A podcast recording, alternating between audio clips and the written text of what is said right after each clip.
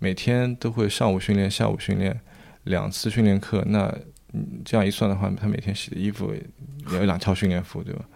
嗯，有有时候他们觉得再多洗一件内衣的话，可能会比较累，就是因为比较对比较不想洗，对，就不想穿洗就不穿了。了啊。然后不穿了以后，就有有一个队员跟我说，不穿了，他觉得训练的时候更有精神，更有更有训练状态。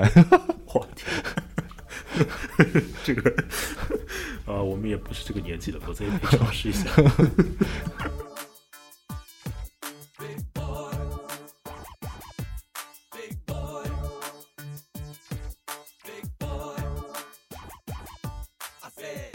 刚刚您听到的声音来自黄伟，黄伟是上海青年男子篮球队的随队医生。二零零七年，黄伟大学毕业，立即成为上海市手球队的队医。与年龄相近的队员朝夕相处的那段时日，仿佛不是在工作，而是在延续和扩展学生年代的集体生活。王伟很喜欢那个阶段，然而年华匆匆，运动员的职业生命终归有限，必须退役，各寻出路。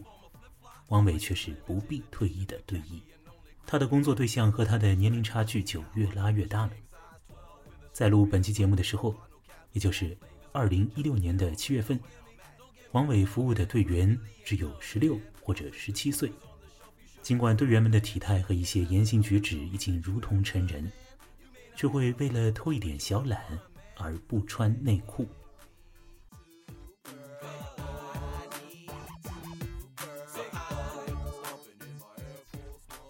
这里是来去，我是严木来。这次请跟随我去黄伟的办公室，那同时也是一间诊疗室。让我们来听听不退役的队医的故事。呃，我们现在是在上海体育职业学院梅龙基地呃医务楼我的办公室里。在一个极其安静的楼的一间空空荡荡的房间里，对，空空荡荡，只有我一个人。对，平时也就是只有你一个人，对嗯，而且平时这幢楼在白天的时候都是处于如此之静谧的状态，对，白天因为训练时间，呃，运动员都在场地上，然后呃楼里面就不会有什么呃队员过来做治疗啊、看病啊，都是工作人员。嗯嗯嗯，那白天就坐在这里，嗯、白天的话，我一般都要去场地，嗯。呃，然后中午休息的时候在办公室。嗯，他们也没有暑假寒假，他们有暑假寒假，但是对他们来说，暑假寒假是没有意义的。这怎么说？就是自己还在那里加码训练，对，因为呃暑假寒假没有文化课的时候，这些时间安排都是呃留给教练安排训练的。嗯，平时他们呃文化课会有两个半天，一个晚两个晚上，呃，那这个时间教练就没有办法支配了，只能哦，等于说这个暑假寒假这个意意思是说，针对于文化课就没有了，对但是训练还照常进行。对那就是说，他们岂不就是说，在暑假寒假里，他们减少了很多休息时间吗？因为对平时上文化课还可以玩一玩。对，上课对他们来说是休息。嗯嗯嗯。我想先想请请你来说一下这个问题啊，就是是其实是也是我最感兴趣的问题，嗯就是你你从事那么多年这种体育运动、这种医疗方面这种工作，对吧？就是你自己的身体有没有什么改变？就是当你从事这个行业以后，或者说从你上大学开始，就是那个时候填了那个志愿，考上那个学校开始，嗯嗯，包括说你对你自己身体的了解啊这些方面，嗯，能不能谈一下？因为之前大学毕业的时候，我刚工作那个时候记得很清楚啊，体重是六十八公斤，嗯然后到现在工作十年了，呃，掂个个八十六了，四月十把杀猪刀。那你看不出来，嗯因为之前实在太胖了，呃我跟着运动员一起锻炼了一下，然后现在稍微塑了一下形，哦，就现在又又又对降掉了一点了，对，降了一点。呃，说到那个对身体了解的话，我觉得运动员其实也挺不容易的。他们在小时候就到体校训练，然后到了成年以后，有些队员来到了专业队，每天像像像我们平时读书的时候上课一样，上午、下午，甚至于晚上都会训练。那长此以往的话，他们身体上面都会有一些小的那种劳损伤，比方说呃踝关节它崴脚崴多了，对吧？韧带松了，嗯，呃习惯性的崴脚，有些膝关节呃韧带会有拉伤，还有习惯性的崴脚，对习惯性的崴脚，就一直因为韧一直要崴一直要崴，韧带松了。韧带嗯松了，你你在给他们呃做牵拉的时候，你会很明显的感觉到好的那个脚跟韧带松了，或者是甚至部分断裂的那些那个脚的踝关节的的呃松紧程度是不一样的。嗯。但我刚刚那个问题，我是说问你，哎你自己的身体。你刚刚一一个是说，呃，就是胖了，胖了以后又又又又瘦了，对对，还有体重像？过山车。对，还有什么方面的这些自己的这种改变吗？嗯，之前因为呃因为那个在学校的时候也比较喜欢运动，嗯，然后呃网球啊、羽毛球啊、乒乓球啊、篮球啊、足球啊都经常玩。嗯然后到了这里来以后，就发现，呃，那个自己当时那些那些那那那些那个玩的时候，跟他们比起来，实在是，呃，那个那个量是肯定是要少很多。对，呃，然后他们有时候因为也会有一些那个运动员，他们有些项目都是转向过嘛，转向过，他们对足球啊、篮球啊或者是别的项目也会比较了解，呃，通通过这些也会教我一些那种比较专业的动作，所以都能玩一玩。嗯就觉得你当初的时候就是玩的太太太那个什么低端了，对对对，怎么样？对，呃，在感觉是对他们来说有点小儿科，于是产生了一种什么不好的情绪？对对对啊，真的啊，对对，被他们被他们，呃因为之前跟他们一起玩过，呃，羽毛球嘛，打羽毛球，还有时候，呃，跟别的项目的队员一起打篮球，就发现不是在一个级别上。哦，那肯定，如果在一个级别上就完了，对吧？你自己都被拉过去当运动员去了，嗯。但是你，你那时候那么喜欢运动，那你现在还有什么运动要从事吗？是不是已经兴趣有所改呃变？，对啊，因为呃之前。呃，就像大家一直在上那个文化课，上语数外啊，对吧？呃，偶尔上一节体育课，大家都很开很开心，在操场上面奔啊跑啊。呃如果你每天都上体育课，那你肯定也会无聊。所以你现在是觉得你每天都在对陪陪上体育课，对，每天都陪着他们上体育课。而且他们上体育课比较单调，哎，就是全部都是篮球。对我，因为我在篮球队嘛，嗯哼，他们的平时的训练就是都是那么几招嘛？还是花样也比较多的？今天这样，明天那样？呃，有有时候是那个跟技术动作的那个分解，有些是对抗，有些是教学赛，嗯有时候力量训练，呃，还是有一些变化的。嗯，所以这样变来变去的，也就导致伤病也会有所不同。对，因为人人体本来就是每每个人的身体结构是有一些细微的差别嘛，那所以，呃，这就是在呃常人呃眼里，就有些运动员他那怎么练他都没有什么太大的伤病，那有些运动员很容易受伤，嗯那就是这个道理。嗯，好了，我现在还要问一个很严重的问题，就是从事体育运动到底是对身体有好处还是有坏处？呃，我指的是职业性的，职业性啊，对，职业性它肯定是有利有弊的。哦，那等于没说。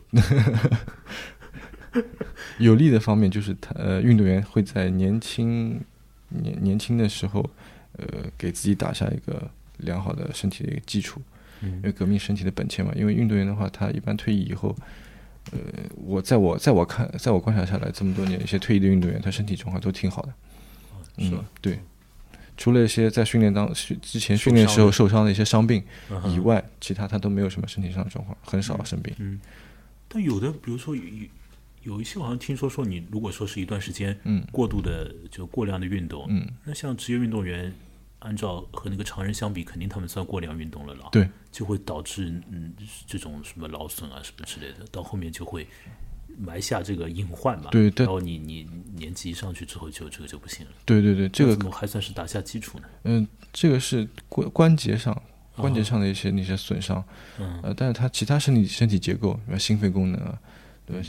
还有那个他的呃那个免疫系统的那个能力啊，这些哦都会比较好。哦，所以那还真的是什么利弊都有哎。对对对，好了，还有一个严肃严肃的问题，我先把严肃的问题都问了，嗯，好的，就是说一个呃呃这个很普遍的现象，就是从事这种运动的人，他们的年纪看上去要比同龄人年长，对吧？对嗯这个你深有体会。对，因为我觉得可能一方面他们是不像那个呃学校里的那个同龄人，呃每天都在父母的那个关心照顾下，他们很早就独立了，然后很多运动员都是从全国各地来的，嗯呃，在陌生的地方一个人生活，呃过早的独立可能也是一方面的原因，还有一方面就是，呃，我觉得是在那个训练当中，因为呃小队员他们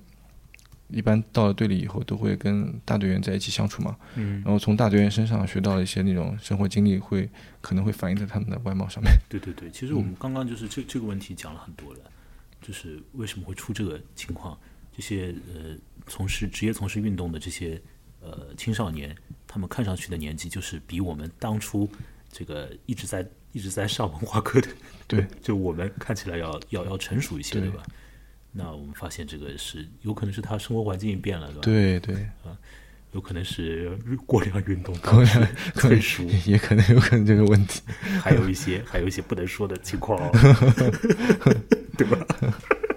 有一些涉及到涉及到某一些灰色领域的事情，我们就不谈了。对呃，但是他们毕竟还是年纪很轻哎，所以这个就 就是你和他们相处的时候的这个有趣的事情了，我要问问看。嗯因为我我们那个就刚刚也在录之前也谈到一点，就是现在因为我们录的那个时间是呃二零一六年的七月份，对吧？那再过一个月的时间就是奥运会了，对又是奥运会了，嗯，四年又过去了，四年的时间啊，这是改变非常多。但你看看，打开电视一看，到时候又是一些年轻的人又又出现了，又不知道要出多少所谓的小鲜肉啊什么的又又蹦出来了，对吧？对对对，很多。那时候啊，心里面不知道是恍惚的感觉呢，还是如何，就觉得这个时间都过去了，然后自己变老了，年轻的人还在继续涌现出来。然后你你从事这个对医的工作已经十年了，对，吧？有十年。这个其中肯定有此方面的感想可说。嗯，因为之前我在呃手球队嘛，手球队嗯那个时候刚工作，呃，周围的队员都是跟我年纪差不多。嗯，就是你一毕业，然后就是直接面试了以后就去了上海市手球队。对，是在手球队工作，做队一做就做了大概有六年时间。嗯呃，那个时候，呃，运动员的年纪跟我差不多，相处的时候，这种感觉就像我从一个学校到了另外一个学校，每天生活在一起。呃，就是其实还是其乐融融的，，对对，没有什么工作压力吧？嗯、工作压力上面肯定有，因为比方说，呃，有队员受伤了，然后第二天要比赛或者大赛临近了，那处理伤病的时候，那些压力肯定会有，因为刚工作经工作经验不是很足，嗯。但是这个整个的环境就全部都是年龄差不多的人，对，大部分都是。就只有只有一两个教练比较老一点。呃，教练年纪大，教练是六零后，然后有一些老嗯队员的话是七零后，嗯嗯，大部分都是八零后的队员。那个时候，嗯，当时就同龄人，对，都是同龄人，的比较好。相处得很好，有有时候一起一起玩，一起吃，然后聊聊天，因为跟大家关心的话题也比也是一样那你。会发现，就是你和那些人相处因为那时候你刚刚大学毕业嘛，对你会发觉就是好像他们想的一些就是平时的生活方式啊、习惯啊、那种做法、想法啊，什么说出来的话，什么都和以前接触的人不一样了。呃，对，肯定是有不不一样的地方。对，因为他们在这个环境下面，他们之前也是从小队员开始，一一直到慢慢慢慢变成那个主力队员、老队员，嗯然后他们也是受上一批的那个老队员的影响嘛，所以嗯有有一些可以在他们身上看到一些老队员，还有一些以前过去的那个呃那种那种那种老队员，那种七零后，像我像家里面那种哥哥姐姐那些那些哦那那些影子在他们身上有着，哦，是吧？，对，八零后的有，什么叫影子在他们身上就比方说？他们，那就举个例子，就是他们有时候，呃，比方说，呃，那种个人生活习惯上面，嗯，呃，要讲个笑话好了。有 有一次哦，我最喜欢笑话了。最笑笑，有有一次那个有个队员跟我说，他说，嗯因为因为在队里面训练嘛，封闭嗯训练，然后信息啊闭塞，然后他们那个时候那个手机刚刚也普及嘛，也没有什么呃那个功能强大的手机，都是哦，对对对，都是十年以前的对事情。对对，呃手机功能也不是很强大，然后呃宿舍里面没什么电视，嗯，他们平时就是训练很单调的生活，然后有有一次躲在房间里干什么呢？对，哦，这个打扑克他们哦打扑克，打哦扑克看杂志，啊，对吧？那个有有一次听到听到那个呃，我们大概医院的那个工作人员，他们过来做治疗嘛，听到医院工作人员说，哎，我们现在的领导人已经换成胡锦涛了，然后然后是我们胡主席，然后他说啊，已经不是江泽民江主席了。啊，这是一个笑话。对啊，他连这个消息都不知道。哦，你是指这个？对，就是他们是在。其实你要说的意思是说，就是这群人，这群运动员，职业运动员，他们其实是在一个相对和和和这个所谓社会上的这个情况是，还是有一点隔离的这种状态。对，他们他们形成了他们自己的一个这个这个以老带幼的这种 生活圈。对对，一种生活圈，对吧？对，就互相之间，他们影响是在互相之间进行的。对，这种影响。对，嗯，然后一毕业去。相处的是同龄人，所以很愉快、很开心，也不觉得这是在工作。但是，一眨眼就工作了十年啊！这个时间真是匆匆。那现在的话，要接触的人就已经是零零后以及九九年那一波了。对对，因为我现在到了那个上海男篮，然后负责零九九到零零这个年龄段的一个呃球队。嗯，这个球队是为了呃备战明年的全国运动会同年龄组的那个篮球比赛。呃，筹备嘛，从一四年，呃，三月份到现在，嗯，眼睛一眨也也有两年多了。嗯，那在两年多之前，他们还是更小的这个运动员。对啊，那刚刚来的时候都是初中生嘛。嗯，在我们眼里看起来，初中生就跟小朋友没什么太，但他们觉得自己是小大人嘛。那我是这两年感觉他们，呃，成长也是挺多的，从从成熟中带点稚嫩到现在。稚嫩中带点成熟，智能中带点成熟啊？什么？我们在说什么？等一下，开玩笑，刚刚是乱说，啊，有点逻辑混乱。对，那个、那个、那个，呃，那时候他们一四年的时候成立的时候，这个队成立的时候，这些人是从哪里挑选出来的？我们是全国呃招生，然后大部分运动员都是从市少体校，呃，还有有些是直接从区少体校嗯招过来，都上海市。对上海市这个，对各个区，但他们实际上是来自于各个省的呀。对他们是从全国各地来的。嗯，那岂不就是说，非常小的时候就已经在那个上海上海市，就是这个系统里面的这个什么区啊，什么就已经开始学？呃，对，呃很多都是从小学一毕业，或者甚至于五六年级就到上海来生活，一个人。哦，这样。嗯，对。为什么父母都不允许他们过来的吗？呃，不是，因为他们。在体校的话，都是一种寄宿制的那个哦，对对，生活嘛。然后父母，呃，等于是把对，等于是把那个自己的孩子交给了教练，教练就像那个父母呃一样的照顾他们嘛。嗯嗯。所以那个时候那么小就进入了这个封闭的环境，对，相对封闭，半封闭，对。然后你就和他们相处了。嗯，对他们，然后呃呃，从从十少提到了我们专业队以后，就是每天跟我们。工作人员主要是跟教练啊、领队啊、队医啊一起相处。领队是一个，其实也不太容易接触到。教练是 教练，每天两个。对，我们有两个教练。那一共也就其实有没几个，对，没几个人，生活圈很比较小。嗯嗯，那岂不就是他们有很多事情要跟你讲吗？对，说不跟你讲，索性他们自己要讲算了。呃，会说一些事情，因为因为平时他们训练完以后都会有。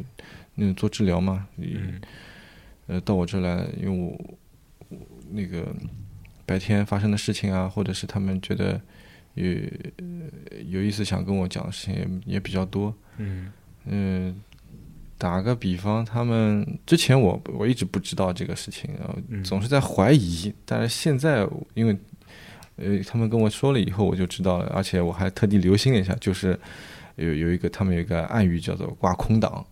哦哦，这个东西要这个要要要提提醒一下各位 在听这个节目的，做好一些思想准备。挂 来解释一下挂空档，这个他们的行话。对，挂空档的意思就是真空，真空就是直直接穿训练服，嗯，不穿内裤。因为小朋友嘛，他们呃有时候都会有些惰性，然后每天都会上午训练，下午训练。两次训练课，那这样一算的话，他每天洗的衣服也有两套训练服，对吧？嗯，有有时候他们觉得再多洗一件内衣的话，可能会比较累，就是因为比较 对比较不想洗，对不想洗就不穿了。啊，然后不穿了以后，就有有一个队员跟我说，不穿了，他觉得训练的时候更有精神，更有更有训练状态。我天，这个啊，我们也不是这个年纪了，否则也可以尝试一下。还有这么一说，对神奇哦，好像也可以稍微想象一下这个状态啊。呃，啊，这是挂空档，你了解了一下他们的呃这个生活习惯，嗯，如此之特别。我们刚刚说，就是他们看起来比较成熟，对吧？嗯，但是毕竟也还这个岁数摆在那里的嘛，对吧？那肯定有一些 这个年龄段应该有的这种情况了，对吧？嗯，对。你比方说我们有时候出去比赛嘛，比赛那个呃，比赛到赛地以后会需要补充一些那个呃食品，然后因为他们在生长发育阶段嘛，嗯吃吃的多，饿的也快，嗯呃，那那就会带他们去那个呃当地的一些呃呃超市去买一些那个晚上的夜宵。嗯那在在在逛超市的时候，呃，我记我记得有一次我带了全队的人出去，因为那天正好在在在就是这个队吗？对这个队啊在现在这个队伍，嗯，带了全队人出去，然后那个热闹，因为你你你你知道那个他们篮球队都是呃两米左右的大个子，然后嗯就像就像一个 那个呃。就就给很引人注意，对然后大家都会问：“哎，你们哪儿的？你你们是干什么？”然后他们就很自豪的说：“我们篮球队的，我们过来打比赛。”嗯 然后到了到了市超市以后，就说：“哎，呃，呃本来应该是买一些那个固定的那个呃规定内的一些食品嘛，嗯没有没有兴奋剂，然后比较比较卫生，然后又有营养成分的这些东西。啊，结果他们到那边以后东买西买，哎，这个那个好吃，这个好吃，就像真的小朋友一样。嗯，呃，这这个蛮有意思的。还有时候带他们出去，玩你为什么觉得蛮有意思呢？是你觉得你丧失了这种机会吗？对我已经没有这种表现机会了，挺有趣的。呃，如果一大帮子人，什么嗯十几二对十个人去呃两米多两米多的十几十几岁的小朋友，而且别人也不会说你什么，因为你你这个呃，大家都觉得蛮好玩嘛，对对对对体体态上比较吸引人，都还带着欣赏的目光对对对对，就觉得很有意思，觉得像个像个大人一样，但是买的东西全是小朋友吃的。啊。嗯那好，这个是蛮好玩的一件事情。很多东西里面是有兴奋剂就不能买，对，因为运动员嘛，呃我们团体项目还好一点，嗯团体项目在大赛的时候，大赛之前会查的比较紧。那平时的话，你呃生活当中还还可以不用太忌口，但是一般个人项目的话，它忌口就从头到尾贯彻的，因为它会有飞行抽呃飞行的那个检查，飞行检查的话，它随时随地不会预先通知对。就是说不是在比赛期间他突然来检查你，对，不是在比赛期间，但他会突然来检查你。这有什么道理呢？我又不是说要为了提高成绩，我就平时不小心吃了一点什么，那那也没办法，因为因为有些的确是误食，但是他还是要处罚，特别是在一些高危项目上，游泳啊、举重啊、田径啊这些高危项目，它都会飞行检查的，嗯。而且是呃国际奥委会的反兴奋剂组织过来检查，嗯。不单单是国我们国内的那个反兴奋剂组织，嗯，不打招呼的突然出现的啊，对。哦。很多，所以这方面作为队医的话，这个工作也是重点，比较呃比较要小心一些。然后，特虽然我们是团体项目，但是我要我也是要希望给那个队伍队员养成一种习惯，就是不要乱吃东西。嗯，呃，在吃东西之前要嗯。呃看一下这个营养成分是不是有兴奋剂，让他们了解一下，因为我们也会定期的培训，然后普及一些那个反兴奋剂的知识。就普及什么东西又变成兴奋剂对，对对对，比比如说那个呃，现在那个猪猪肉含有瘦肉精嘛，猪肉就变成兴奋剂，对啊，呃，兴奋剂这个名单是一直在变长是吧？呃，兴奋剂名单不停的在变长。哦，连猪肉都已经进去了啊！对这个听听，我我那可以多吃一点，我们也兴奋兴奋对，之前之前上届全运会的时候，哎，对，就上届全运会有一个笑话，嗯这个挺搞笑的，就是就是之前那个我们体育系统内嘛，就上海嗯代表团，它有一个指定的一个一个呃，就是呃供应商，一个供应商，他提供我们一个嗯一个食品的一个服一个一个货源的一个服务，然后嗯他把那个样品做完以后给我们给我们检查嘛，我们嗯第一步肯定是要查兴奋剂，嗯。结果查出来还是有那个呃瘦肉精的成分，啊，就是已经是专门定点对，已经已经定点特供我们的，啊。它还是有这个成分，然后直接整批全都销毁掉，重新再做。嗯嗯，对，那你就是说所以这个问题我觉得，呃，现在这个瘦肉精问题挺严重的。嗯，就已经是很普遍的，猪肉里面就是含有这个东西的。对。那他们到比赛之前要开始就是禁止吃猪肉吗？呃，比赛之前不禁止，但是他只能在我们呃学校内的食堂吃。学校里面养点猪吗？不是，学他们有特工的。有特工，有特工的。哦哦，那些猪是不出不吃瘦肉精的，他们也活得比较开心一点。呃，当初的时候你在手球队待了很久时间嘛？嗯，对，对吧？现在你到那个篮球队来，嗯，就手球相对来说是一个比较陌生的一个项目。你会手球吧？现在你刚刚跟我说你还是会。呃，我会两招。你觉得这个这个运动有趣吗？我觉得这个运动挺有意思的。不像那个在一般人眼里那种冷门项目比较无聊，这挺有意思的，而且是呃比较，我觉得是比较男人的一项运动。它因为身体对抗比较强烈，嗯，然后对速度、身体素质要求比较高，嗯，然后中间也要穿插一些那种战术，也需要用到脑子。所以我觉得在一般人眼里，可能运动员都是头脑简单、四肢发达，这种印象比较深。但是在我看来，我工作十年，在我看来，很多运动项目。都是需要有呃那个从呃灵活的头脑，才能够真正的成为一名优秀的运动员。嗯嗯。所以，我他们不但是，我觉得他们不但是那个身体强壮，而且头脑也非常灵活的。嗯。你像手球的话，在欧洲开展比较好。我们这里时不时的会有那个在上海的生活的欧洲的那个外籍人士过来，呃，联系我们说要一起训练，或者是搞一些那个呃训练之外的那个比赛，挺有意思的。那岂不就是说他们受伤的这个可能性也更多，是吧？对，嗯，手球完全不了解的一个。你像之前我们我在手球队的时候出差，呃，因为手球队队员很多都是从篮球转向过去嘛，嗯，然后长得也很高的，出差的时候坐飞机啊坐火车都会说，哎。那个小伙子，你长得挺高，你你是运不是你是搞什么运动的？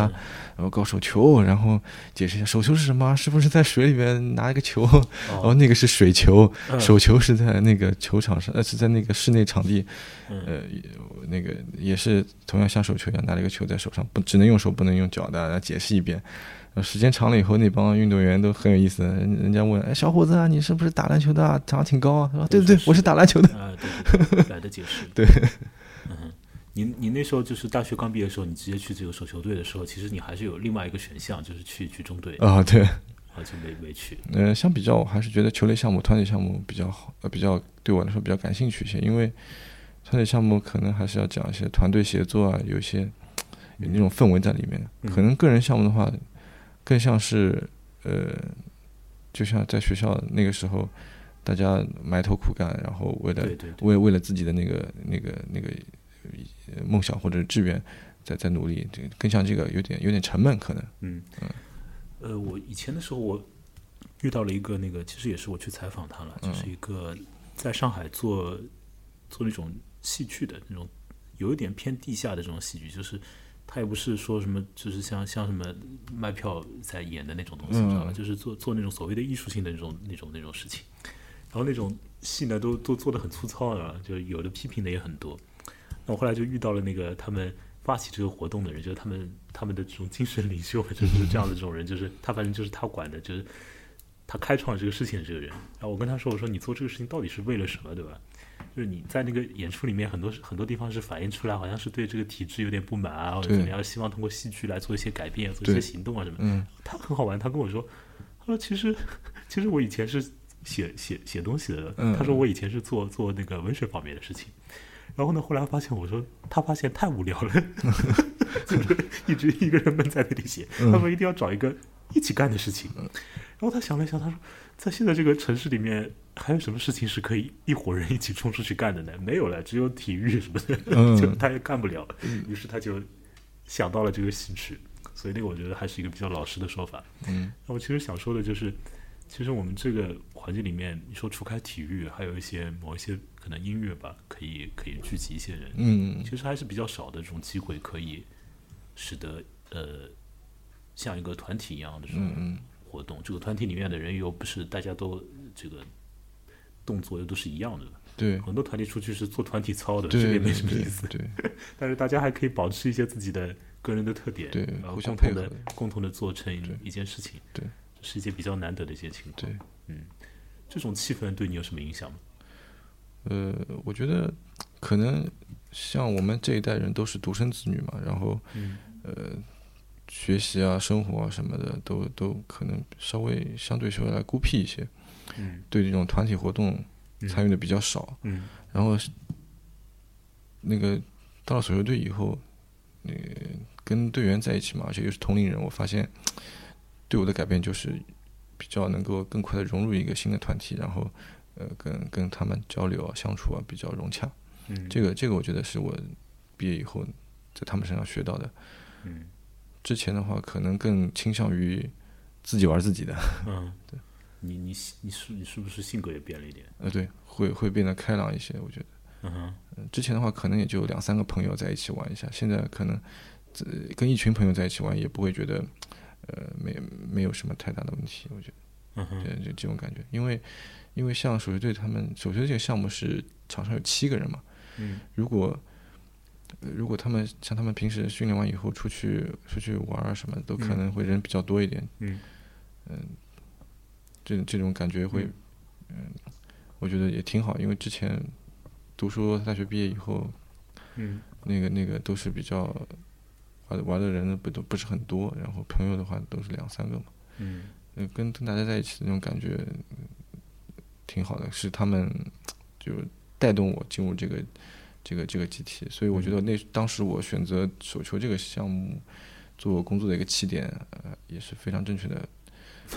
这个举对重的话就对，举重就可能就没有这个这个氛围了，我觉得。呃，大家就。购买嗯，对，所以所以在嗯。那个呃工作了几年以后，跟我一直一起相处的一些队员退役了，纷纷退役了嘛，嗯，他们都自己开始了新的生活，到了别的工作岗位，嗯。很多呃还有联系，但是已经不能朝夕相处了，所以嗯后面就选择呃更换换个环境嘛。嗯，是不是也是这个应该比较不开心的一件事情？对对对对，嗯就就感觉是就不是呃时间可能不像之前过得这么快，之前的确是时间过得很快，一年一年很开心。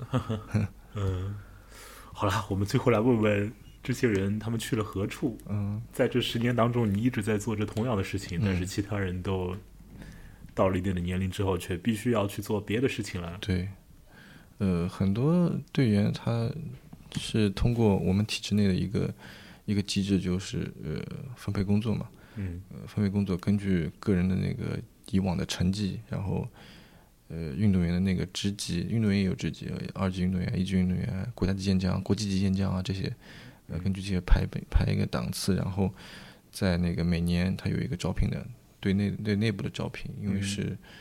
呃，对运动员是一个照顾政策嘛，因为他们为国家为为上海也做了贡献，然后给了给予他们一个这个双向选择的机会。很多事业单位啊、国企啊，还有我们自己本单位体育系统内啊，都会有这个岗位的招聘，然后留给那个每年申请退役的运动员。像我们队很多，之前之前队里很多都是到了那个公安系统啊、司法系统啊，走到警察的岗位，还有一些是呃在大型国企啊，或者是甚至于呃那个地方街道的那个办事人员啊都有。这个只是针对上海的。对，只有上海的运动员，还有一些运动员就选择呃呃留下来做教练啊，嗯呃很多也在从事继续从事这个自己本专业的本本项目，呃培养新的那个运动员，培养新的人才。他们必须要经历这种选择。对，你会在那些要选择离开吗？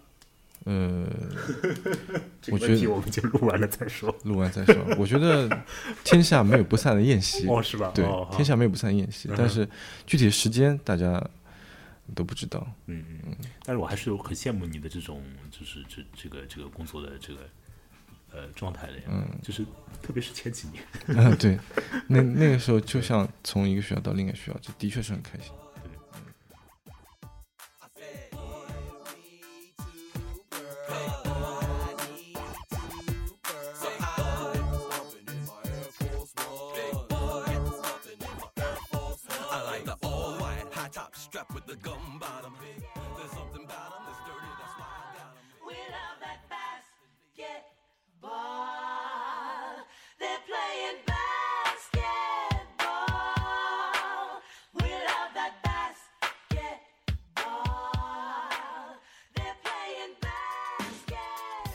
谢谢黄伟来到来去。来去是一个独立节目，如果您愿意了解它的更多情况，并且支持它，甚至参与其中，不妨添加他的微信公众号，名字是木来的音频节目，其中木来是用拼音写的。您在检索的时候需要输入 M U L A I 的音频节目。在微信公众号里面，您可以通过赞赏，也就是捐助的方法，来实际的帮助这个节目，也帮助我。你也可以给节目写信，请把您的想法寄往我的电子邮箱，邮箱地址是严木来 at hotmail 点 com，也就是 y a n m u l a i at hotmail 点 com。我是严木来。请您帮助我去更多地方。下集再会。